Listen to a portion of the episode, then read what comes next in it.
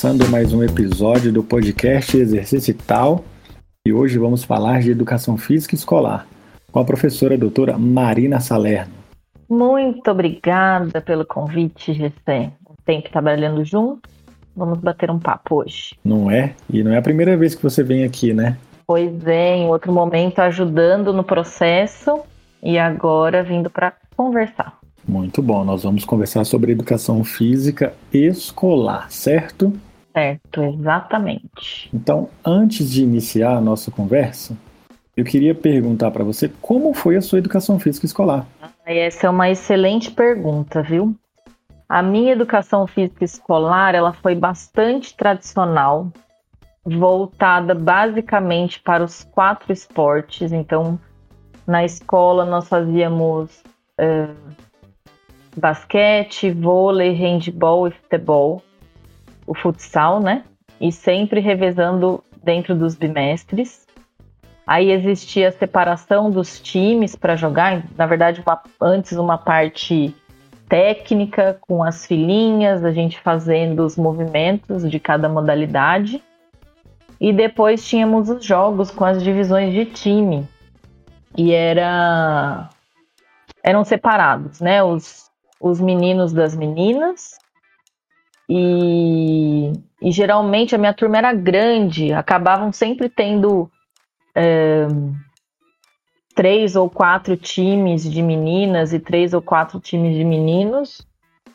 E por fim, eu sempre era das últimas a serem escolhidas. Então, quando me perguntam por que, que eu fui fazer educação física, eu não sei responder. Essa era a minha próxima pergunta. Pois é, eu não sei por que, que eu fui fazer educação física. Na verdade, assim, eu desconfio. Porque apesar hum. de tudo isso, né, de ficar por último, eu sempre gostei muito de fazer educação física. Eu nunca fiz esporte fora da escola, nem dança, nem nada. Então, uh, a minha base do movimento foi dentro da educação física escolar. E você se sentia excluída? Das aulas de educação física? Olha, eu, não, eu tinha uma turma que ela era muito bacana, apesar de ter essas divisões, de ficar é, por último nos times, é, na, nas escolhas, a minha turma era muito tranquila. Então acabava que não existia essa, quer dizer, eu não sentia um tipo de exclusão, né? Porque a gente acabava jogando também, participando da aula, enfim esse sentimento de exclusão eu não tinha. E aí eu lembro de um professor do ensino médio, que daí ele começou mesmo é, a fazer um, uma parte mais próxima né, dos alunos, e aí eu comecei a me desenvolver melhor dentro das modalidades. E eu fiquei pensando, né, que era uma coisa bacana de fazer e fui prestar, né? 16, 17 anos prestando vestibular. Que eu entrei com 17 anos na faculdade. E aí eu cheguei lá e falei, nossa, então educação física é isso. Porque a gente não sabe o que é educação física, né? Até entrar na faculdade. A gente não tem a mínima Nós não noção. temos ideia do que é educação física. Então foi mais ou menos por isso. E talvez e talvez até hoje, assim, a gente, eu falo, uh, os meninos que vão entrando, a gente não sabe todas as possibilidades que a educação física nos dá. Né? Exatamente. Né? E tanto que eu pensei em desistir da graduação até encontrar o esporte adaptado, voltado para pessoa com deficiência. Aí eu consegui permanecer. E aí isso te encheu os olhos. Exatamente. E estuda isso até hoje. Até hoje. E a minha sorte foi que eu encontrei no segundo ano de graduação, né? Então evitou que eu desistisse. Olha só, muito bom. E depois que você terminou educação física, me conta um pouco sobre a, a continuidade da sua formação. Olha, eu fiz toda a minha formação dentro da Unicamp, da Universidade Estadual de Campinas. É, me formei em licenciatura em 2003, fiz o bacharelado, em que eu me formei em 2005 e aí já teve uma prova do concurso do Estado. Né? E aí eu ingressei numa escola estadual no ano de 2006.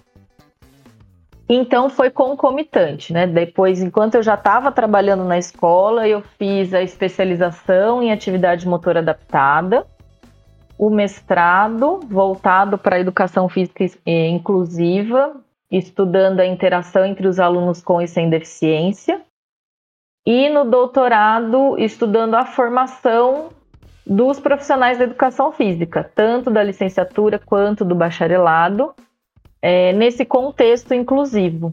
Né? E no meio do doutorado, foi, foi o período todo trabalhando, eu fiz é, sem bolsa, é, eu me afastei apenas por cinco meses quando eu fui fazer parte do doutorado em Barcelona, na Universidade de Barcelona. Olha só, você foi para a Espanha então. Eu fui para a Espanha por um período dentro do doutorado. E como foi essa experiência?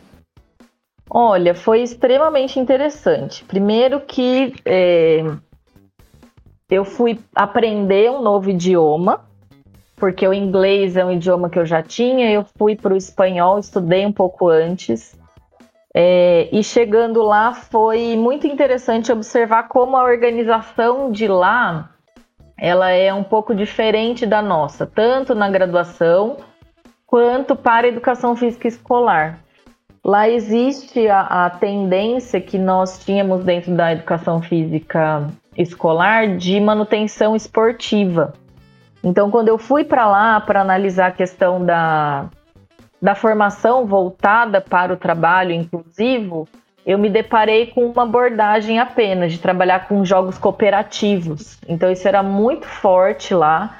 Inclusive, eles estudavam uh, autores brasileiros, como o Fábio Broto, que estuda os, os jogos cooperativos, como uma forma de inclusão. Então, foi muito interessante observar essas diferenças mas que mesmo dentro dessas diferenças de formação é, de professores, né, para atuar na escola é, e dentro da graduação, como ah, as questões são as mesmas, né, as dificuldades, os receios dos professores. É, então foi muito interessante, além de conhecer uma cidade espetacular que é Barcelona e poder morar fora do país é, foi dentro do Ciências Sem Fronteiras, então o apoio governamental foi essencial para eu dar conta, né? Uma professora do estado de São Paulo não teria condições financeiras de viajar, então foi fundamental a bolsa para esse meu momento de formação. Eu imagino que você morou na numa das cidades mais legais do mundo. Ah, eu diria que sim, viu? Fantástico, muito bom. Marina, vamos lá. Educação física escolar. O que, que é isso? Educação física escolar é uma disciplina obrigatória dentro da educação básica. Ela é parte da grade curricular.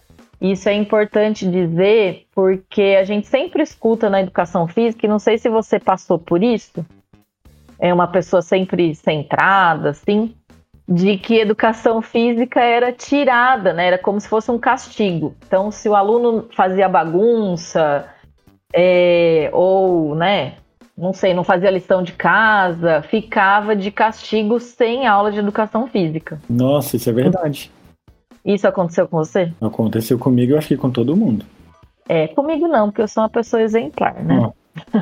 Uhum. é. Tá. Tá bom. É, mas bem, isso é muito importante a gente dizer que é essa disciplina é, curricular, porque é um direito dos nossos alunos. E esse foi um dos pontos que todos os anos, eu dei aula 10 anos na escola estadual, e todos os anos eu tinha problema com professoras que queriam tirar os alunos da minha aula. Eu falo professoras porque eu trabalhei no ensino fundamental 1, né, da educação básica, de primeiro ao quinto ano, e eram professoras. Nunca aconteceu de ter um professor é, regente né, das disciplinas. Então, todos os anos passava por isso. E aí, a educação física escolar é essa disciplina é, curricular da educação básica, e ela vem tendo, vem se desenvolvendo enquanto área. Né? Então, nós deixamos de pegando ali na década de 1980, 1990, começou-se a mudar a perspectiva da educação física escolar, saindo só dos esportes e agregando também os outros conteúdos. Então, há um tema de luta, de dança, de ginástica, atualmente os esportes de aventura. É, então, são, ela foi se modificando e agregando conteúdo para ser trabalhado dentro da escola. E esses conteúdos são trabalhados atualmente dentro da escola? Olha, essa é uma pergunta muito interessante, porque as pesquisas que eu venho estudando, elas ainda indicam uma maior propensão para jogos, brincadeiras e esporte. Então, ainda se mantém, apesar da Base Nacional Curricular Comum, da BNCC, é, indicar isso, essa necessidade, ainda nós observamos que muitos professores têm certo receio. É, principalmente aqueles que não tiveram uma formação tão recente, né? Quando a gente pensa os, o, a geração atual, eles têm um contato diferenciado com os temas, a abordagem nossa dos professores da, do ensino superior também é uma outra abordagem. Então, isso está se modificando, mas é uma afirmação difícil de ser feita. E quão importante é a disciplina de educação física na vida dessas crianças? Olha, em primeiro lugar, a educação física ela é um espaço de movimento dentro da escola, porque nós ainda temos as escolas tradicionais em que uh, as crianças, os adolescentes vão para dentro da escola, sentam na carteira e passam horas sentados. É, algum, alguns alunos ainda, né, que o professor passa coisa no quadro, que copia para o caderno, tendo que tem o livro impresso. Então, nós observamos que existe ainda essa tradição dentro da escola muito forte. Lógico que várias outras vêm mudando, os profissionais vêm mudando, mas a educação física ela se mostra como um espaço de movimento. Isso dentro da nossa sociedade pode ser visto como algo não tão relevante, afinal de contas nós ainda temos uma é, hierarquia de é, dizer que o raciocínio é melhor que o movimento, como se um não dependesse do outro, né? Certo. Então, é, então, dentro da vida dos nossos alunos, esse primeiro é um espaço de movimento, de apropriação dos saberes da educação física, um espaço de experimentação é, do corpo, do conhecimento desses conteúdos. E se nós formos parar para pensar, é um do, uma das poucas disciplinas que acompanha toda a nossa vida escolar. Né? Atualmente ela chegou na educação infantil, e aí a gente pega o ensino fundamental, anos iniciais, anos finais, ensino médio. As pessoas estão tentando tirar do ensino médio, né? Diminuiu bastante a carga horária. É... Mas é uma disciplina que acompanha as pessoas pela, ao longo da vida. Então isso é muito relevante se nós pensarmos no desenvolvimento e no conhecimento dessas pessoas. E aí, para diversos fins, né? Se a pessoa quiser ser atleta, se ela compreender a relevância de um estilo de vida ativo, se ela conhece uma atividade que ela fica com vontade de fazer fora da escola. Então, a educação física ela pode ter esse viés, não que ela tenha, né? Mas ela pode ter sim. Tem um espaço para aprender e vivenciar novos repertórios motores, então também, né? Exatamente. E sem a necessidade daquela repetição técnica. Certo. Porque a partir do momento em que eu é, trabalho todos esses conteúdos, eu vou oferecer para os meus alunos toda essa diversidade de movimento. Então, ele vai ficar de ponta cabeça, ele vai ter que se locomover conduzindo uma bola, seja com os pés, seja com as mãos, vai ter que estar tá fazendo essa movimentação e olhando ao redor para ver onde que passa a bola. E aí, esse estímulo é, vai auxiliar muito nessa experiência e nesse desenvolvimento é, do movimento, né? Eu concordo com você. E o que, que você me diz de algumas escolas, por exemplo, que liberam os alunos da educação física caso eles comprovem que tem uma participação, por exemplo, em academia de musculação, ou são atletas, ou tem alguma, ou faz balé fora, ou faz qualquer outra atividade fora da escola, uma atividade física, eles são liberados da educação física. O que, que, que você acha disso? Olha, isso era muito comum quando eu estava no ensino médio, das pessoas que não queriam fazer educação física arrumarem esses atestados, né? Uhum. É, isso é bastante desestimulante, porque as pessoas não entendem efetivamente o que é educação física e qual a relevância dela dentro da escola. Eu já ouvi de uma professora é, aquilo que a gente estava comentando, né? Que se na, em casa o aluno, a criança faz bagunça e o pai tira videogame, se na escola faz bagunça, tira o movimento. Então é uma uma punição. E aí vem dessa não compreensão né, de todos esses conteúdos que podem ser trabalhados, até porque o histórico da educação física escolar vai contra a educação física escolar, né? Porque você tinha os quatro esportes. Então, se é só isso que eu faço na educação física escolar, ele pode fazer isso em outro lugar que não ali dentro. Mas é muito controverso e triste saber que ainda isso pode ser uma prática, é, porque não existe essa compreensão do conhecimento que vem dentro da educação física escolar e não só uh, a experiência motora, mas todo o conhecimento que o aluno vai ter sobre esses, essas manifestações da cultura corporal é, para fazer né, um determinado esporte único e específico. Compreender os elementos que, que permeiam o esporte, é, assuntos que surgem dentro da, da aula, né? E aí desde ligado, desde elementos ligados ao conteúdo quanto fora. Então eu lembro uma vez um aluninho meu que a gente estava trabalhando futebol e eu nunca separei turmas, é, meninos e meninas. Foram poucas as vezes porque eles imploravam para fazer menino contra menina. É, e aí ele tava perguntando, tava falando que as meninas eram muito ruins no futebol e que daí não, a, a aula não, não andava, né? Não tinha fluidez. Hum. E aí eu fui perguntar por que, que as meninas eram ruins no futebol. E aí a gente chegou em algumas conclusões, né? Que as meninas geralmente ganham a boneca e não ganham a bola.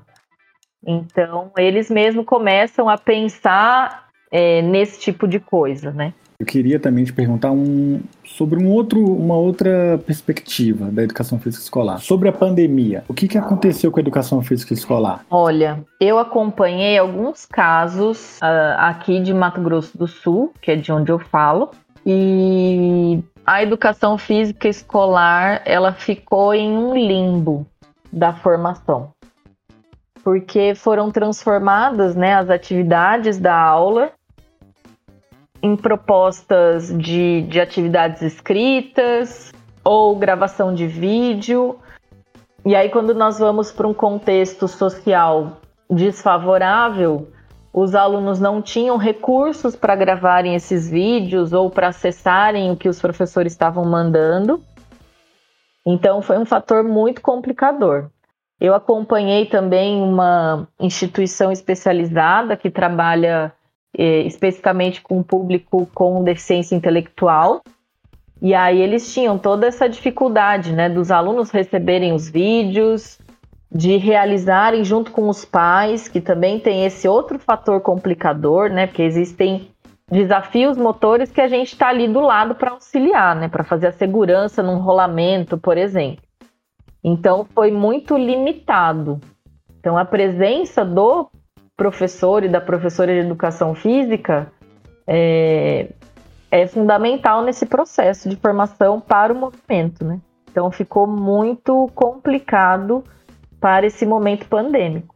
E dentro do ensino superior também, né? Quando a gente trabalha na educação física com a prática, mesmo com os alunos adultos, independentes, é, a maioria com recursos tecnológicos, também ficou complicado. É, eu posso imaginar. A gente espera que esse cenário melhore para essas para as aulas de educação física voltarem melhores, né, e até serem mais valorizadas até pela por dentro da própria escola, né? Exatamente. E também quando a gente pensa em públicos, né, que a minha formação é voltada para o trabalho aí com a pessoa com deficiência, com autismo e altas habilidades, o quanto houve de relato de familiares uhum. que essas pessoas, né, com, com autismo principalmente, o quanto elas uh, regrediram no seu desenvolvimento, uhum. porque parou a interação social, parou aquela rotina dentro da escola, os pais também com a rotina dentro da pandemia, né, fechados em casa, preocupados com uh, o emprego, a falta dele, então, quanto também houve essa diminuição e retrocesso no desenvolvimento pela falta da escola em si, não só da educação física escolar, mas da escola, né? de ir para a escola. Entendi. E Marina, você me disse que na graduação você teve um, encanto pela disciplina de atividade motor adaptada. E logo depois você entrou na rede estadual de ensino. Você chegou a trabalhar, a ter alunos com alguma deficiência ou alguma condição específica e que você pôde colocar em prática é, esses seus conhecimentos? Tive. Na verdade, eu acompanhei o desenvolvimento do, do aumento do número de pessoas dentro da escola. Quando eu comecei em 2006, é, eu não tinha alunos com deficiência. Eu tive, antes disso, na graduação, eu tive no estágio é, eu fiz o estágio na educação infantil, aí tinha uma turma é, que eu ministrava aula junto com as minhas colegas. E aí eu fiquei responsável, né, por ministrar. Tinha um, aluno com deficiência, com alto grau de comprometimento motor. E já começou o desafio ali no estágio, né? Que a professora da sala falou que podia ficar com esse aluno porque ele não falava, ele não entendia, ele não se mexia. E eu falei, não, né? Já que eu estou estudando, vamos ver como que é isso efetivamente na prática, né? E então vieram alguns desafios e muito aprendizado também, porque esse aluno que foi é, colocado por essa professora dessa forma, ele na verdade compreendia tudo que estava no entorno. Eu não me recordo é, eu acho que eles nem tinham, na verdade, o laudo oficial do aluno, né, o diagnóstico, mas pela característica ele, ele deveria ter a paralisia cerebral e ele entendia tudo, só que ele realmente não verbalizava e tinha dificuldade motora, né? E aí a nossa comunicação era é, pelos olhares, o monitor que trabalhava com ele auxiliava, enfim, e aí quando eu ingressei no estado, não tinha os alunos com deficiência ainda. Começou um crescente a partir de 2008, 2009. Então eu tive alunos uh, com nanismo, com mielomeningocele, que aí ele tinha uma lesão medular baixa. É, tive aluna, uma aluna surda, tive um aluno com microcefalia, alunos com hidrocefalia. Então, tive um grupinho. Entendi. Você falou que entrou na rede em 2006, não foi? Em 2006. E ficou quanto tempo por lá? Eu fiquei 10 anos. Na verdade, hum. pela contagem que eu fiz, deu 9 anos e 28 dias. Ah, Entendi. e depois que você saiu da rede, você tava, já estava fazendo doutorado, voltou da Espanha, defendeu seu doutorado, e aí, o que, que você fez? Bom, eu saí da rede porque eu passei no concurso na Universidade Federal de Mato Grosso do Sul Olha. para trabalhar com essa, com essa área né, da educação física inclusiva. Então você saiu da rede e agora você forma novos professores para trabalharem melhor com essa disciplina, é isso? Exatamente. E aí eu atuo tanto na licenciatura, né, voltado para a escola, quanto no bacharelado para o atendimento em outros espaços não escolares. E você percebeu uma melhora dos alunos que você formou na Federal do Mato Grosso do Sul? Perante ao atendimento deles dentro de escola? Você tem algum feedback, algum, algum acompanhamento desses alunos? Então, eu tenho contato com alguns é, for, é, que já estão formados, né? Algumas pessoas, alguns deles ainda me procuram quando se deparam com alguma situação que não se sentem confortáveis, eles vêm me procurar é, para conversar, debater, buscar alternativas, enfim. É, e aí, aqui dentro da UFMS, depois de algum período de atuação, nós temos as disciplinas obrigatórias, optativas, um grupo de estudos que tem os projetos de pesquisa e um projeto de extensão que leva para dentro da universidade os atletas é, da bocha paralímpica, da natação paralímpica e do atletismo paralímpico. Então, isso proporciona uma interação com esse público. E isso minimiza o que eu observei dentro da, da minha pesquisa de doutorado, que é uma necessidade que os graduandos têm de ter essa interação, porque é, a gente ainda tem uma geração que teve pouco ou nenhum contato com as pessoas com deficiência. Então eu observo que agora que esses projetos estão estabelecidos na UFMS, é, a formação fica mais ampliada. E aí existem alguns alunos que, que buscaram essa área também e estão atuando como professor de apoio. Né? Nós temos uma aluna que está, uma, uma aluna que se formou na FMS que está como professora de apoio, que são os professores que acompanham os alunos e as alunas com deficiência dentro da escola, para dar todo o suporte formativo. É, temos também alunas que estão fazendo consultorias, prestando consultorias no comércio de Campo Grande, na Câmara dos Vereadores. É, então, é uma formação interessante que agora, né, depois de seis anos que eu estou na instituição, está se infiltrando né, nos outros espaços sociais e aí mudando uh, ao, né, alguns olhares. Mas é um trabalho de formiguinha, né? Mas as formiguinhas estão. Estamos todos trabalhando. Ah, que bom, parabéns por, por esses projetos. São vivências que esses nossos alunos têm, é, que certamente vão impactar na, na vida profissional deles, né? Sem dúvida. O relato, por exemplo, do, do estágio do pessoal do bacharelado é, é muito interessante, né? Porque muitos dos alunos nunca tiveram contato, né? E aí você vai e trabalha com iniciação, com alto rendimento, e aí você consegue superar alguns. Uh, alguns conceitos equivocados, né, que nós carregamos voltados a esse público. Sim. E Marina, quais são as perspectivas que você tem sobre a educação física escolar no período pós-pandemia? É, esse vai ser um ponto chave, né? Eu já observo alguns professores e professoras que já retornaram, né? Aqui em Campo Grande uh, as escolas retornaram integralmente e são desafios, né? Como existe muita troca de material é, dentro dos jogos, né? O contato. Por um tempo, eu acredito que os professores e as professoras ainda vão buscar essa adaptação de como organizar essa aula já que a educação física é um espaço do toque, da troca de material, da risada, do impacto, é, da trombada, né? Então é, é, um movimento a ser observado de perto né? e cuidado com muito carinho nesse retorno da pós-pandemia, né? É, vamos esperar que o melhor possa acontecer, né?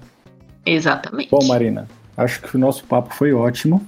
Eu queria te agradecer por ter aceito o convite, em falar um pouco com a gente, mostrar um pouco do seu trabalho. E eu queria que você deixasse uma mensagem final para os nossos ouvintes. Eu quero agradecer o convite para esse bate-papo. É, é, muito gostoso, né? Parar e pensar a carreira que a gente tem, a construção, o quanto a escola pode nos ensinar e o quanto os nossos alunos também nos ensinam. Então, desde interações espontâneas que aconteciam sem eu precisar é, intervir né, de alguma forma, então que a gente possa acompanhar os nossos alunos da escola e do ensino superior também é, respeitando o movimento, dando espaço para que esses alunos falem o que tem de interesse, é, as dificuldades e as facilidades, porque o, o processo de inclusão ele parece é, pensando nesse público em específico, né? Ele parece mais um desafio para nós adultos do que para esses alunos que estão começando. Então, que dentro da educação física escolar a gente consiga abarcar todos os alunos, que os professores e as professoras de educação física escolar batalhem pelo direito dos alunos de fazer a educação física escolar, porque nós somos uma disciplina é, curricular nós temos a nossa relevância dentro da escola, então que a gente possa é, mostrar também para os nossos alunos que isso é um direito deles e que a gente possa levar para dentro da escola esses conteúdos, né? A luta, a dança, a ginástica, que foram elementos é, que eu trabalhei dentro da escola, que tem as suas possibilidades e o seu potencial de é, trazer a todos, trazer todos para dentro da escola. Isso é muito bacana e, e, é possível dentro do Fundamental 1, do Fundamental 2, do ensino médio, na educação infantil, enfim. Que a gente uh, olhe para a educação física escolar com esse cuidado e essa importância, né? Que a gente, enquanto área, possa dar a importância que nós merecemos. Muito bom. Muito obrigado, parabéns pela sua carreira e até a próxima oportunidade. Até. Tchau, tchau, pessoal. Até a próxima.